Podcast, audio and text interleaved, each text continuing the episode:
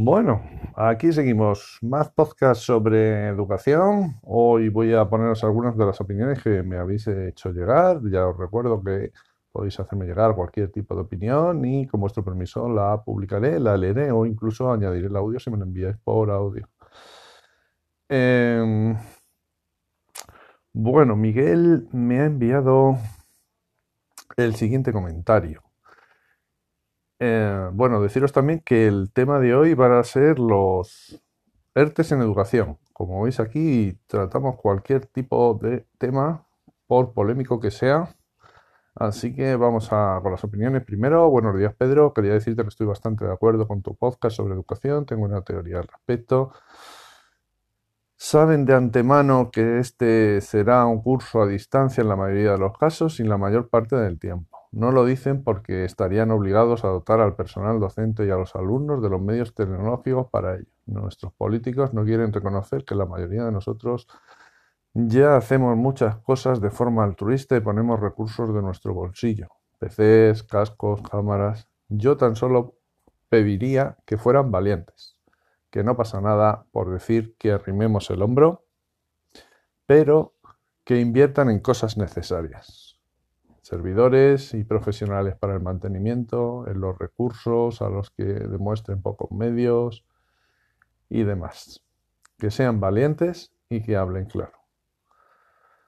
Por todo esto, puedo sugerirte que en uno de tus podcasts al respecto nos cuentes dispositivos o gadgets para la educación a distancia. Bueno, gracias por tus audios tan aceptados. Bueno, pues eh, como veis, eh, Miguel nos habla un poco de la falta de transparencia, de que nuestros eh, dirigentes no, no nos cuentan las cosas y además eh, aquí se juntan con lo que yo creo que es una grave irresponsabilidad, que es la falta de un plan claro. Pero bueno. Además me dice que a ver si hago un podcast sobre dispositivos o gadgets para la educación a distancia. Bueno, creo que cuando empezó la pandemia hice alguno en el otro podcast, en el podcast de tecnología de Mosquetero Web. Y bueno, pues haré otro, haré otro, sí, sin ningún problema. Ah, no solo de dispositivos, sino también a lo mejor de aplicaciones, ¿no? Que igual es más interesante. Pero bueno, vamos a seguir ahora con lo que son las eh, opiniones. Y me dice Emilio, me dice, después de oír tu último podcast, me ha recordado un capítulo de Los Sopranos, donde Tony Soprano les combinaba a sus lugartenientes. La mierda fluye hacia abajo, el dinero se dirige hacia arriba. Me ha parecido muy buena frase, ¿no? Muy, muy, muy buena frase. La gente que está arriba empieza a echar la mierda para abajo, para abajo, para abajo, y los que en este caso estamos abajo del todo, ¿vale? Pues recibimos todos los palos y no recibimos nada del dinero porque el dinero efectivamente se dirige hacia arriba. La gente cobra por tener una responsabilidad que luego no ejerce, ¿no? En fin, bueno, supongo que eso pasa en todos los trabajos, no lo supongo, lo sé. Entonces, eh, pues nosotros somos simplemente uno más, uno más. Eh, más cosillas. otra opinión que me envían de Benjamín por Twitter me dice: Hola, estoy en parte de acuerdo con tu exposición. Me toca vivirlo desde un CE como representante de una MIPA. Estoy de acuerdo en que las directrices recibidas no han sido claras. Pero, ¿de verdad que los profes no pueden no pueden buscar más alternativas para el curso que llega. Bueno, aquí le he contestado a Benjamín por Twitter, lo hago aquí también, por supuesto. Em, buscar alternativas a los profesores. No sé eh, en cuál es la experiencia de Benjamín. Entiendo que a lo mejor eh, eh, ha sido muy negativa yo solo puedo hablar, por supuesto, ya he dicho en este podcast que yo no vengo aquí a dar lecciones a nadie ni a traer super soluciones, simplemente a que hablemos del tema de forma libre.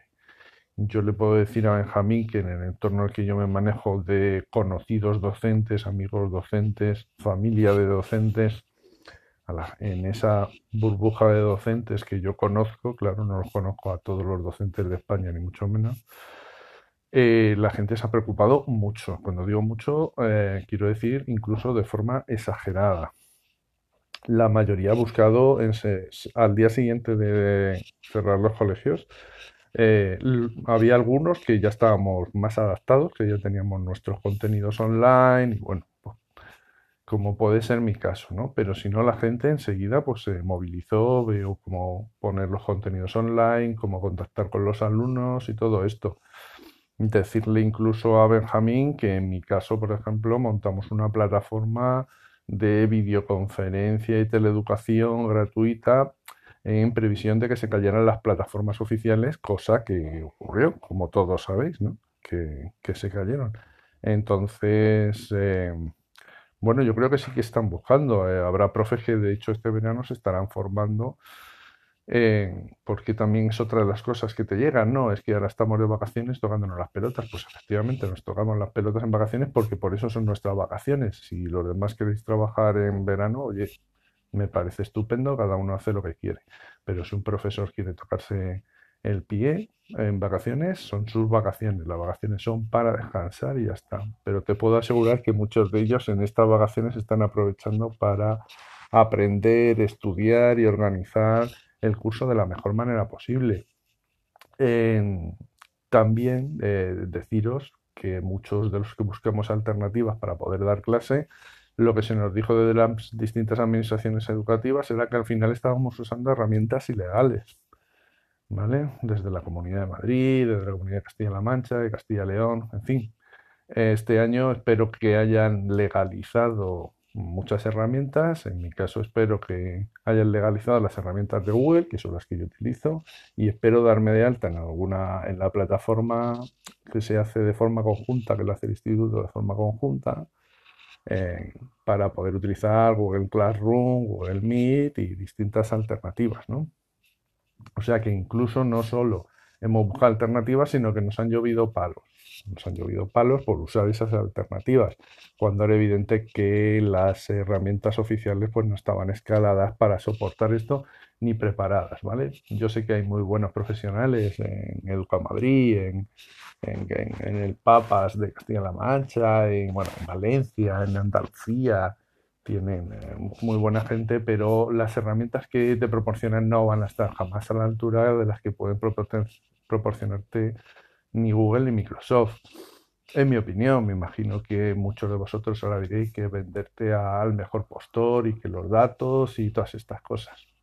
Bueno, eh, en mi opinión, pues hay que usar las mejores eh, herramientas para que nuestros alumnos tengan las mejores posibilidades y lo que tiene que hacer la administración educativa es proporcionarles las mejores herramientas, sean gratuitas, sean de pago, y si hay algún problema con la privacidad, pues habrá que hablarlo con, ellos.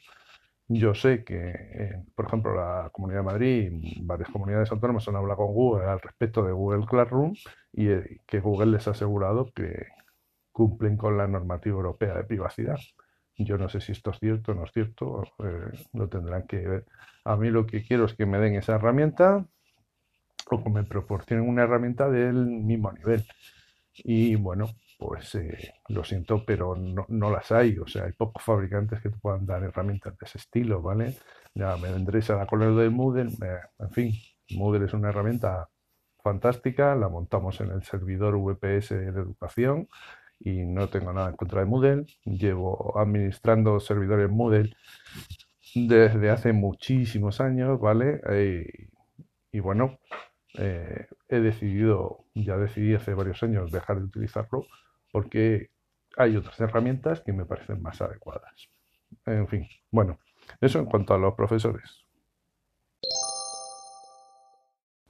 Me encanta que Benjamín me haya enviado esta opinión porque además dice que es un representante de una MIPA, que imagino que será la Asociación de Madres y Padres, y me encantaría saber su opinión como representante, ¿no? Que se está haciendo desde las asociaciones de madres y padres, porque me parece que son una de las claves de, este asunto, ¿no? O sea, si queremos cambiar la educación, pues evidentemente em, el sistema educativo debe de estar en función de lo que demanda la sociedad, ¿no? Y, lo que demandan los padres y madres. Entonces hay que ponernos de acuerdo en esto. Em, dedicaré uno de los capítulos eh, a esto concretamente, a qué hay que, eh, qué es lo que se quiere en la sociedad, ¿no? Y, necesito opiniones, claro, necesito opiniones de padres y madres, ¿no? Eh, ¿Qué se busca en la sociedad y tal? Yo simplemente eh, daré mi opinión, pero vuelvo a decir que no deja de ser una opinión más, igual y además, pues eh, no de las más relevantes, ¿no? Pero, pero me interesa, me interesan vuestras opiniones, así que por favor, hacérmelas llegar. Un nuevo podcast de Pedro de la Suerte. A ver qué ha pensado hoy. Bueno, vamos con el tema del, el tema del día, ¿no? Eh, pedí opiniones para, para el podcast y bueno, pues una de las primeras que me planteó Faisco en un grupo eh, fue por qué no se hace un ERTE en educación como se ha hecho en otros sectores, ¿no?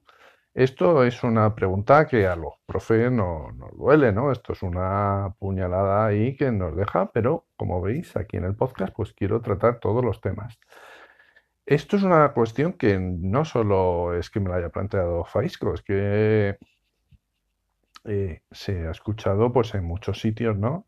que la, administración pública pues no ha sufrido ningún ERTE cuando se han ido a casa. Bueno, yo solo puedo contar las cosas desde mi punto de vista y claro, desde mi experiencia. Desconozco otro tipo de experiencias.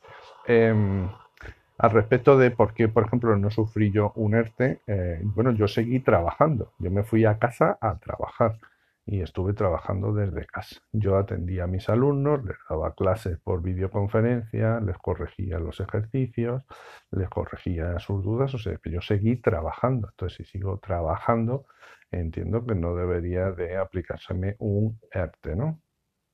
Imagino que esto, eh, la pregunta eh, o esta inquietud que hay eh, va más por aquellos que se hayan ido a casa y no hayan trabajado. Bien. Bueno, esto es lo de siempre. Yo vuelvo a deciros que lo que he visto es que la mayoría de mis compañeros están implicadísimos. ¿Que habrá habido alguno que no? Bueno, pues los que no, pues imagino que tendrán sus, sus razones. Y los jefes de mis compañeros que no hayan dado clases, pues uh, supongo yo que les habrán pedido explicaciones y habrán tomado las medidas necesarias. Esto simplemente es una cuestión de responsabilidades. Es decir, yo soy profesor, tengo unos jefes, mi directiva, y si yo eh, no hubiese hecho mi trabajo, pues imagino que mis jefes pues habrían tomado las medidas que tienen que tomar, ¿no? Informar a inspección, abrir un eh, expediente informativo, eh, abrir diligencias y todo va más hacia arriba y así sucesivamente.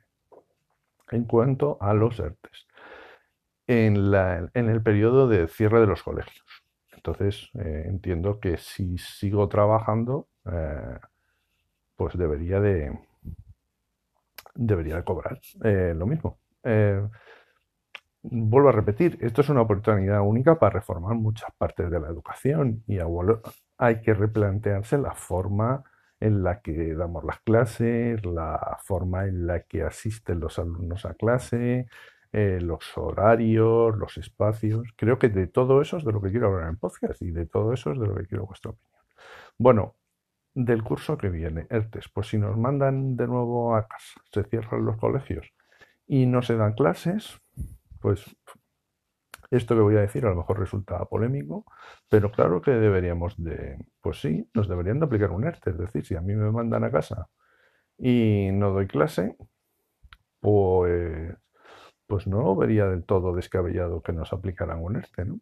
Eh, quiero decir, socialmente eh, se puede demandar esto, supondría probablemente un ahorro bastante importante a las arcas del Estado que se podrían dedicar a, a, otras cosas que a lo mejor son más necesarias, a la lucha contra el virus, ¿no? En ese momento. Y yo, desde luego, mm, no estoy en contra de eso. La cuestión es, ¿se cierran los colegios y no se atiende a los alumnos? que el gobierno decide eso, o la sociedad decide eso, porque al final eh, sois, eh, eh, lo decía en el anterior segmento, ¿no? los padres y madres, o sea, se manda a los niños a casa, pero no queremos que haya clases, ni que se atienda a los niños, ni nada de nada, porque creemos que eso no es necesario, o no funciona bien, o no nos parece conveniente. Oye, se cierran los colegios con todas las consecuencias, están unos meses sin poder ir, bueno, pues sí, habría que aplicar un ERTE a los trabajadores públicos. No solo a los trabajadores públicos, a que son maestros y profesores, ¿no? Aquí entraría mucha gente que tienen que ver con los centros educativos. Y en este sentido, pues me ha enviado Neroncete un, un texto que os voy a leer, ¿no? Eh, como os digo, me interesan todas vuestras opiniones al respecto de cualquier tema, ¿no? Dice Neroncete, los ERTE se van a extender para turismo posiblemente hasta diciembre. Si las clases no se inician en septiembre, se plantean dos escenarios. Se continúa con la modalidad a distancia que hubo el curso pasado, por lo que no hay ERTE, porque no hay paralización de la actividad, o en todo caso ERTE para el personal afectado, como pueden ser comedores escolares, personal de extraescolares, sí, bueno, etcétera. Este es el escenario más probable. El menos probable es un ERTE general educativo, pero mi confianza en este escenario es cero, porque lo que tal vez no haya sean clases presenciales. El curso se iniciará aunque sea en las tristes condiciones en las que se ha realizado en el pasado. Pues sí, sí, sí, yo también estoy de acuerdo con Nero eh, o sea, la paralización de la actividad educativa eh, no la ha planteado nadie, pero yo vuelvo a repetir que, oye, eso en principio debería ser la sociedad la que dijese lo que tenga que decidir. Y sí parece que el escenario va a ser muy parecido al que ya sufrimos eh, a partir de marzo, ¿no? Pero desgraciadamente, con una planificación inexistente por parte de las administraciones educativas, aunque no lo vamos a ver todo negro, también creo que la mayoría de docentes de este país adquirimos mucha experiencia en estos meses y ya eh, hemos planificado el curso y lo tenemos a lo mejor no eh, desarrollado, pero al menos sí planificado para eh, enseñanza no presencial, enseñanza presencial a medias, ¿no? Por lo menos ya sabemos utilizar todas las herramientas, eh, sabemos qué recursos tenemos a nuestra disposición y ese tipo de cosas, ¿no? Entonces, bueno, digamos que estamos mejor preparados para el nuevo inicio del curso, pero que, joder, necesitamos un plan, ¿no? O sea, esto no puede ser que cada profe vaya a su bola y, esto trae también muchos problemas a las familias, claro, porque no es que el profesor de, Pedro, me pongo yo por no poner a nadie más, ¿no? de esta asignatura, me da las clases en Google Classroom. Es que Pepito me las da en Microsoft Teams. Es que Antoñita me las da en, eh, en un blog. Es que Anita me las está dando por WhatsApp es que, claro, esto no puede ser, ¿no? Deberíamos estar un poco más coordinados, joder. ¿eh? Debería ser. Y entonces que nos dieran unas estructuras. A ver, están estas herramientas y luego nosotros, de las herramientas que tenemos ahí disponibles, decidir desde nuestro departamento, por ejemplo, ¿no? Decir, oye, deberíamos de intentar utilizar este tipo de herramientas. Además, aprovechar los, los, los, primeros días de curso para decir a los alumnos qué herramientas se utilizan, cómo hay que utilizarlas, y un poco eh, prepararnos para distintos escenarios, ¿no? En fin, pues esto es lo que quería contaros. Un ERTE, ¿por qué no se puede hacer un ERTE? La cuestión es que hay que decidir si interesa parar la actividad educativa de forma total y global, ¿no? ¿Por qué no? Bueno, pues eh, próximos capítulos hablaremos de, por ejemplo, cuánto interesa la educación en este país, o de, em, bueno, de más aspectos educativos. Venga, un saludo y recordar que este podcast pertenece a la red de sospechosos habituales, chicos. Este podcast forma parte de la red de podcasts sospechosos habituales. Suscríbete a la red y tienes audios de diversas temáticas. Nos oímos en el próximo episodio.